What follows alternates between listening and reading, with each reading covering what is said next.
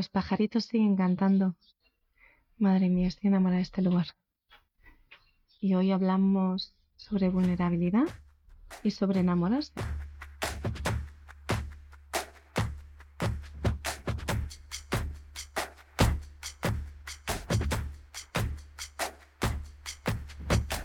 Hola, soy Lucía Terol de sencillezplena.com y hoy hablamos sobre vulnerabilidad y sobre enamorarse.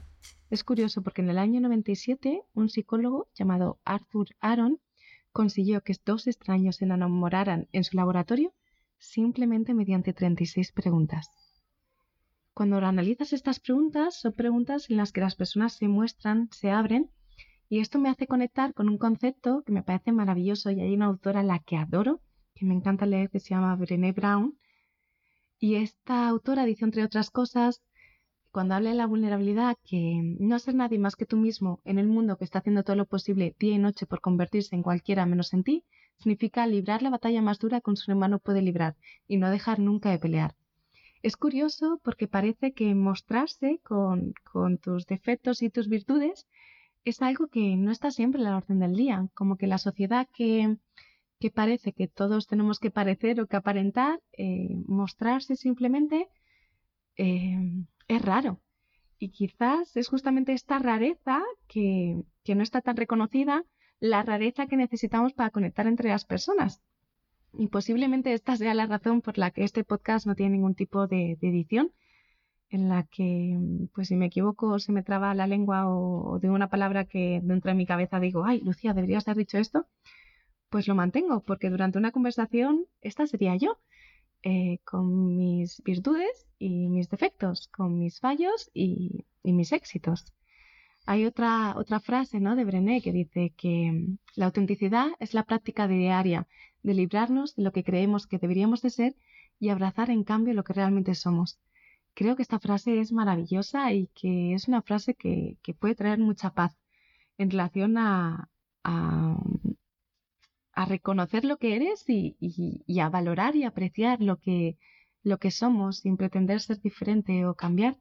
Y desde aquí creo que cualquier camino, porque no, yo creo que esta visión no es una visión estática que te, que te acomoda en el lugar en el que estás, sino que al contrario, como que te inspira a, a seguir caminando, pero desde una energía que no es de, de, ay, tengo que cambiar esto y esto no puedo y mm, debería ser así, aquella persona es no sé cuántos y yo en cambio ¿Sabes? Esta energía es muy drenante. Pero si en cambio cuando caminamos desde el propio aprecio, eh, los procesos o, los cambios que, son innatos y son inevitables se viven de forma diferente. Yo esto lo veo mucho en los niños, lo veo especialmente en mi hijo. Mi hijo tiene una confianza en sí mismo que es abrumadora. Él confía plenamente en sí mismo a todos los niveles. Y, y, me fascina porque esta confianza en sí mismo no le impide dejar de aprender, al contrario, como que cada vez eh, mm, tiene capacidades nuevas, aprende palabras nuevas, ahora que va hablando y eso, que, o cuando empezó a andar, el hecho, él confiaba en sí mismo y aunque se cayera una y otra vez, en ningún momento nadie pensó que no fuera a caminar, al contrario, él se volvía a levantar con la misma confianza y el mismo amor por sí mismo y, camina desde ahí. Es curioso que, que, abrazar lo que realmente somos, yo creo que, que es algo que todos hemos vivido porque en algún momento todos hemos sido niños y niñas. Y en ese momento yo siento que, que lo hemos tenido, sobre todo en edades más tempranas. Mi hijo ahora tiene dos años y medio. creo que en esta edad es especialmente eh, presente, ¿no? Este amor. Nosotros cuando, cuando por las noches o para el bañito lo desnudamos, ¿no? Para, para ponerle el pijama, él se mira y, se toca y, se gusta, ¿no? Aparte de eso le decimos guapo.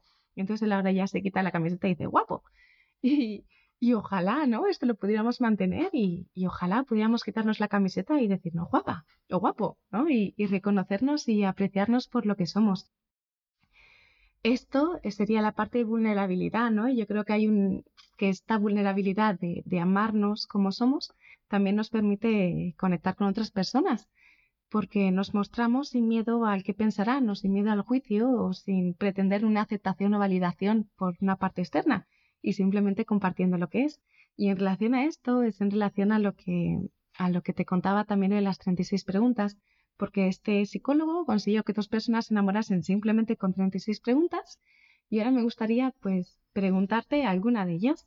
Estas 36 preguntas están divididas como en partes y me gustaría pues hacerte una pregunta de una de ellas que yo te voy a responder y espero que tú me contestes también en los comentarios y así nos permitimos mostrarnos tal y como somos, nos conocemos un poco más y de alguna forma conectamos. La primera pregunta de estas 36 es, si pudieras elegir a cualquier persona en el mundo, ¿a quién invitarías a cenar? Sería cualquier persona que esté viva o muerta. Y yo creo que lo tengo muy claro.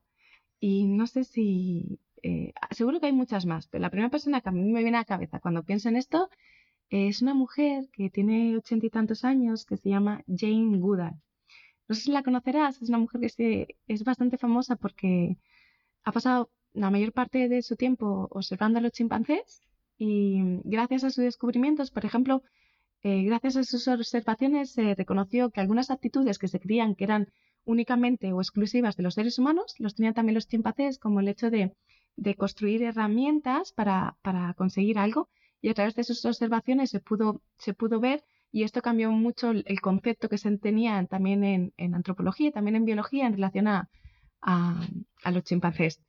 Y no sé si las has escuchado alguna vez hablar, hay una charla muy bonita suya que te la dejo en el post que acompaña este podcast y es una gran contadora de historias. Esta mujer tiene un montón de historias maravillosas de su experiencia con los chimpancés que de alguna forma no sé, yo creo que la gente que tiene capacidad de contar historias te permite estar ahí y vivir los momentos sin que hayas tenido que vivirlos, ¿no? No sé si te pasa, pero a mí esto también me pasa con los libros. Cuando estoy, cuando estoy leyendo un libro, es como si pudiera vivir la vida que estaba viviendo esa persona y por un instante sentir incluso lo mismo, ¿no? Y esto te conecta mucho con la empatía. A mí, en este caso, Jane Goodall me ha permitido conectar mucho con, esta perspectiva del reino animal y quizás ser mucho más consciente del para qué de muchas de mis decisiones entre ellas el, para qué de mi vida minimalista.